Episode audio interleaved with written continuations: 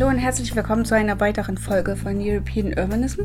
Wir sind wieder zurück im Badischen Landesmuseum bei Frau Susanne Erbelding und wir reden immer noch über Rom und dieses Mal dreht sich alles um vegetarische Kämpfer und den unschönen Klang des Geldes sowie den totalen Verkehrskollaps. Also mit anderen Worten, die ganz normale Großstadt. Viel Spaß mit der neuen Folge und wir hören uns dann wieder im September. Schönen Sommer noch.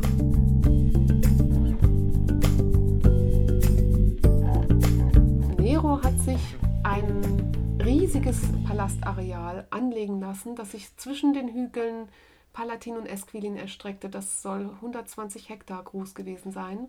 Es hat auch nicht nur den Palast umfasst, sondern Wasserspiele, Gärten, einen ganzen Wald, in dem Tiere rumgesprungen sind, angeblich. Und zur Zeit Neros grassierte das Sprichwort, Rom sei zu eng geworden für die Bewohner, sei zusammengewachsen zu einem einzelnen Haus, also dem Haus des Nero. Und dann müssten alle emigrieren. Also er muss auch geäußert haben, Nero, dass er jetzt endlich ein Haus hat, das eines Menschen würdig sei. Es okay. gab aber auch Kaiser, die große Bauten äh, nicht für sich okay. oder nur indirekt für sich, sondern in erster Linie für die Allgemeinheit errichtet mhm. haben, nämlich die direkten nach Nero regierenden Kaiser. Also eigentlich ein General, Vespasian hat dann äh, das Kaisertum übernommen mit seinen beiden Söhnen. Das ist die Dynastie der Flavier, mhm. das heißt die Familie, die Flavier. Und die haben Rom, wenn man so möchte, den nächsten Superbau beschert und von dem sieht man heute auch noch mehr als von der Domus Aurea des äh, Nero, die man übrigens auch besuchen kann. Und dieser nächste Superbau, das ist eben das große Kolosseum. Okay. Also mit anderen Worten, wenn man bei Asterix und Obelix halt eben das immer sieht, ist das sogar falsch, weil das ist 100 Jahre da, nach Caesar eigentlich, weil die sind ja bei Ja, genau, das Caesar. Kolosseum, das äh, wurde also zwischen 72 und 80 nach Christus gebaut. Okay. Und gehört in die ja, späte, frühe Kaiserzeit. Und es wurde von diesen Kaisern eben in unmittelbarer Nähe der Domus Aurea gebaut, um das Land der Bevölkerung wieder zurückzugeben. Und es hieß in der Antike Amphitheatrum Flavium. Das Wort Kolosseum kommt erst sehr spät auf und stammt eigentlich von einer monumentalen Kaiserstatue des Nero, die hier aufgestellt war. Oh. Also, und dieses Kolosseum war aber trotzdem das größte Amphitheater, das die Antike je gesehen hat. Also das war insgesamt eine ovale Arena mit mehrstöckigen Sitzreihen, also Publikumstribünen. Unten saßen die Privilegierten, die Senatoren und je weiter nach oben, umso ärmer die römischen Bürger. Und ganz oben übrigens die Frauen, die immerhin auf den billigsten Plätzen, aber immerhin, sie waren zu den Spielen zugelassen. Ja, und dieses Kolosseum besaß einen Innenraum, eine, eine Spielfläche, wenn man so will. Also funktional dient es ja in erster Linie für Gladiatorenkämpfe und Tierhatzen. Bekannt ist, dass phasenweise man den Innenraum auch fluten konnte für gespielte Schiffskämpfe, sogenannte Naumachien. Okay. Aber eigentlich, genau, aber eigentlich war das äh, Kolosseum eben eine Arena für die Gladiatorenkämpfe und für die Tierkämpfe. Ja, und der Innenraum des Kolosseums entspricht ungefähr den Minimalmaßen, habe ich nachgelesen, eines heutigen Fußballfeldes. Der ist nämlich ungefähr 86 auf 54 Meter groß und äh, die FIFA schreibt als äh, Minimum vor, oder der Deutsche Fußballbund, weiß ich es nicht mehr, 90 auf 45 Meter für ein Fußballfeld. Also man kann sich so die Dimensionen yeah. des Kolosseums gut merken. Aber im Inneren dieses Kolosseums, also unter dem Boden der mhm. Spielfläche in Anführungszeichen, ja. da befand sich natürlich ein Hypogeum, da befanden sich Versorgungsgänge, also mit ja, Käfigen für die Tiere. Da hatten die Gladiatoren Räumlichkeiten, wo sie sich vorbereiten konnten. Da gab es auch Kerker für Gefangene, die bei solchen Tierspielen dann auch hingerichtet äh, wurden. Und natürlich gab es da eine immense Logistik. Da gab es eine Maschinerie von Bühnenbildern, das ist auch bekannt, die man aus dem Untergrund emporhieven konnte die dann aber auch wieder verschwanden. Hm. Die Tiere, die nach oben katapultiert worden sind, dass man gegen sie kämpfte, aber ja. eben von ihrem Erscheinen überrascht war. Und das war eben sozusagen, ist alles unterirdisch abgelaufen im Boden hm. des Und Kolosseums. Weiß man, wer das, also wer der Architekt war oder war das eine Gruppe von Architekten? Ich meine, wie ist das denn entstanden? Dazu kann man gar nichts sagen, weil ja. sozusagen der Ruhm des äh, Baues und den mhm. Bau äh, errichtet zu haben, der ging nicht auf den Konstrukteur über, sondern auf den Kaiser. Ah, also der okay. war mit dem Namen dieser flavischen Kaiser Kaiser mhm. verbunden. Und das ähm, Kolosseum war ja sogar so berühmt, dass noch in byzantinischer Zeit im 8. Jahrhundert ein Historiker geschrieben hat, solange das Kolosseum steht, wird Rom stehen. Er hat auch noch dazu geschrieben, solange Rom steht, wird die Welt stehen. Also solange das Kolosseum mhm. steht, kann der Welt nichts passieren. Es ja, ist ja heute auch noch sehr beruhigend. Oder auch nicht. ist ja heute auch noch auf der ja. 5-Cent-Münze ja. äh, auf der italienischen zu sehen. Also es ist ein, nicht nur ein Wahrzeichen ja. der Stadt geworden, sondern ist es sogar eigentlich ja, das am meisten besuchte antike Monument okay. von Rom. Und äh, interessant zu wissen ist sogar, dass es heute offiziell als Mahnmal gegen die Todesstrafe deklariert worden ist. Also natürlich äh, sind sehr, sehr viele Menschen bei diesen Tierhatzen- und Gladiatorenspielen zu Tode gekommen, aber heute ist es eben ein Mahnmal offiziell deklariert gegen die Todesstrafe und immer wenn ein Staat die Todesstrafe abschafft, wird das Kolosseum angestrahlt. Oh, oh das ist ja super. Das ist schön. Ja. Gut zu wissen. Wie war das denn mit eingebunden ins tägliche Leben? Weil wir hatten ja jetzt kurz gesagt, dass es gab die Hinrichtung, aber jetzt war dann jede Woche halt, ich weiß nicht, stell dich ein oder mhm. wie muss man sich das vorstellen? Also auf der einen Seite gehören Gladiatorenspiele und Tierhatzen zu einem Vergnügungsprogramm, äh, an das die römische Öffentlichkeit gewöhnt war, an dem sie auch lebhaft teilnahm. Es gab auch Wagenrennen, es gab auch Theatervorführungen. Also das heißt, es gibt diese Art der Freizeitindustrie in Rom. Wir wissen aber auch, dass die beispielsweise teuersten derartigen Veranstaltungen waren die Gladiatorenspiele, dass die und vor allen Dingen im Kolosseum in, einem, in einer Arena, die 50.000 Leute fasste, dass die nur zu besonderen äh, Festtagen aufgeführt worden sind, diese Riesenspektakel. Und es gab da auch eine genaue Abfolge, also zuerst die Tierhatzen, also wir wissen, dass, dass Rom ja ähm, auch weite Teile des Mittelmeerraums leer gejagt hat, um die Tiere in den Arenen töten zu lassen, also auch exotische Tiere aus Afrika, Elefanten, beispielsweise Giraffen, Leoparden, Löwen alle wurden in die Arenen geschickt und kämpften da gegeneinander oder aber wurden bei Jagden erlegt oder kämpften auch gegen menschliche Kämpfer. Wir haben im Badischen Landesmuseum ein Mosaik aus der Spätantike, das den Transport eines Elefanten zu Schiff zeigt.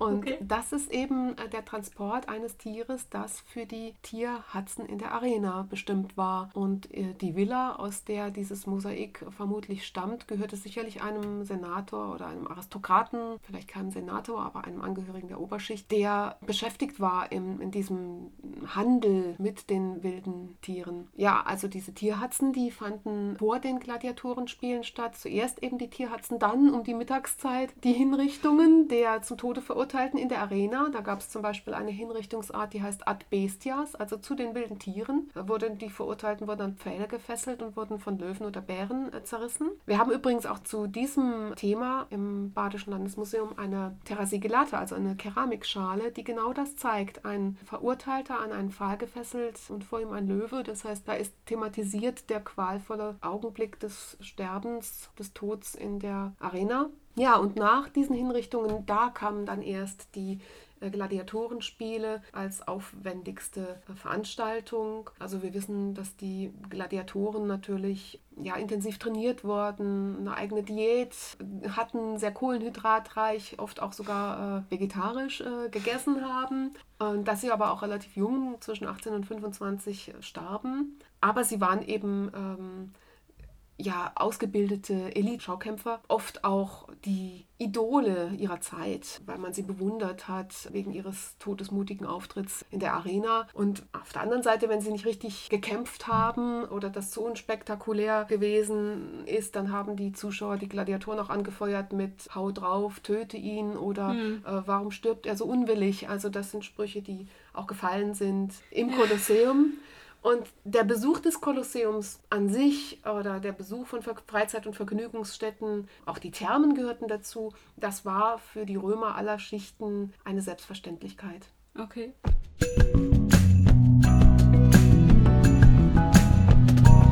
Was gehörte noch dazu? Also wenn wir sagen, jetzt zum Beispiel Thermen, wie war das reale Leben ansonsten? Also ich meine, es war ja nicht nur auf Kolosseum, so nach dem Motto einmal im Monat oder ich weiß nicht.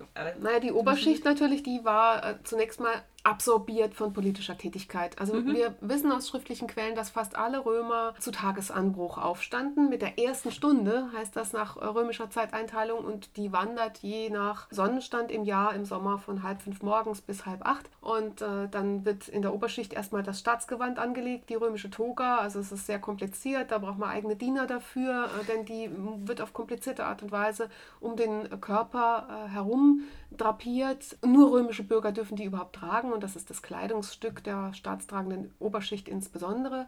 Ja, und dann geht man aufs Forum, äh, macht dort Politik im Senat. Frühmorgens davor empfängt man sogar seine sogenannten Klienten, also die abhängige Bevölkerung, für die mhm. man aber die Verantwortung trägt. Und dann wird gearbeitet mit einer Mittagspause bis zur 8., 9. Stunde des Tages und so ab der 9., 10. Stunde darf man sich dann für die Hauptmahlzeit, die Kena, das ist eigentlich dann schon das Abendessen, rüsten und vorbereiten und darf vorher auch sich der Muße widmen.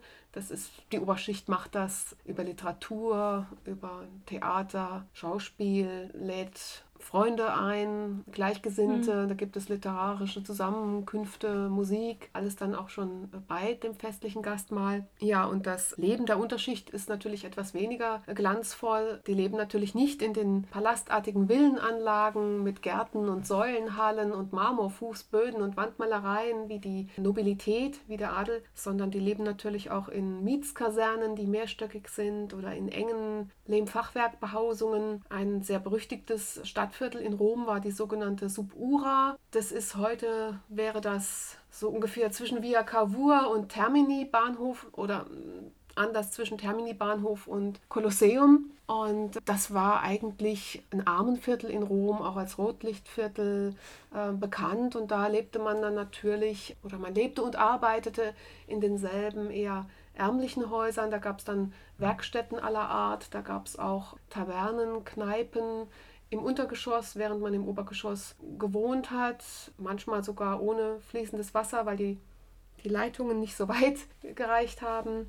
Ja, und da war das Leben natürlich weniger beschaulich, als vielmehr lärmüberflutet. Die Handwerker haben natürlich und auch die Fuhrwerke haben viel Lärm verbreitet. Äh, wir wissen von einer Gesetzgebung, die beispielsweise verbietet, dass die Fuhrwerke die Wagen tagsüber fahren. Also nur in staatlichem Auftrag durften ja. sie tagsüber fahren, weil die Straßen einfach so verstopft waren. Und dann sind sie auf den Nacht ausgewichen mit dem Ergebnis, dass es eben in Rom nachts an bestimmten Vierteln äußerst laut, äußerst bevölkert war. Ja, klar, die, weil die hatten ja keine Gummireifen oder sowas, sondern die hatten Holzreifen. Eben, auf, auf also fast, fast tumultös äh, ging das ja. dazu. Und natürlich haben sich da nachts auch kriminelle Subjekte rumgetrieben, Schlägerbanden, Prostituierte. Und es gibt auch Berichte, die erzählen, dass wenn man da nachts durch Rom geht, man froh sein muss, wenn man dann mit ein paar Zähnen im Mund noch nach Hause kommt, weil die Straßen unsicher sind. Ach, also nicht nur laut, sondern auch ja, okay, also ganz normale Großstadt eigentlich fast, kann ganz man sagen. Ganz normale Großstadt. Also die Straßen Roms waren so bevölkert, dass sich ein Autor, ein Juvenal,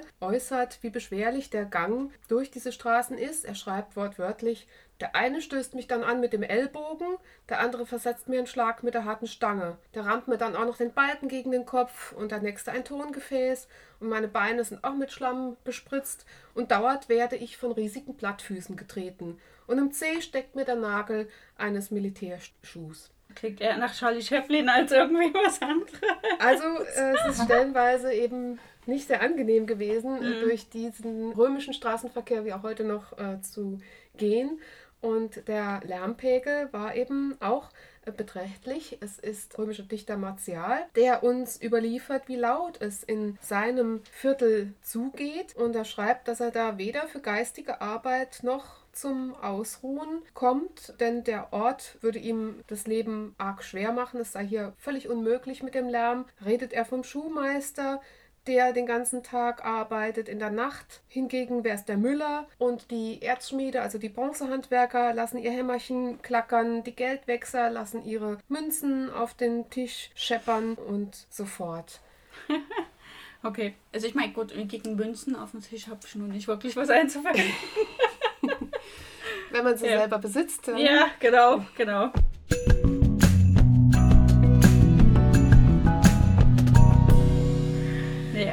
Es ist ja nicht nur solche Sachen, sondern es geht ja auch, gab es damals schon Pizza oder wie haben die sich damals ernährt? Also, also auch aus der römischen Küche äh, haben wir Nachricht oder Rezepte, was haben die Leute gegessen. Also wir wissen zum Beispiel, dass der Kaiser Augustus, der ja nicht nur bescheiden gelebt hat in seinem Haus auf dem Palatin, dass der oft auch fast ärmlich äh, gegessen hat, nämlich zufrieden war mit einem Stück Brot und Käse und geräucherten Sardinen, also fast arme Leute Gerichte, auch ähm, Minimalist. Getreidespeisen, ja. also Getreidebrei äh, mhm. haben die Armen viel gegessen, während hingegen ein anderer äh, römischer Kaiser gegen Ende des ersten Jahrhunderts, Vitellius hieß er, der hat eine gemischte Fisch-Fleischplatte seine Leibspeise genannt. Mhm. Und die bestand aus der Leber von Meerbrassen, also von Fischen, aus Fasanen und Pfauengehirnen, Zungen von Flamingos und Milch von Muränen. Ach, ja, Gott, nein, danke.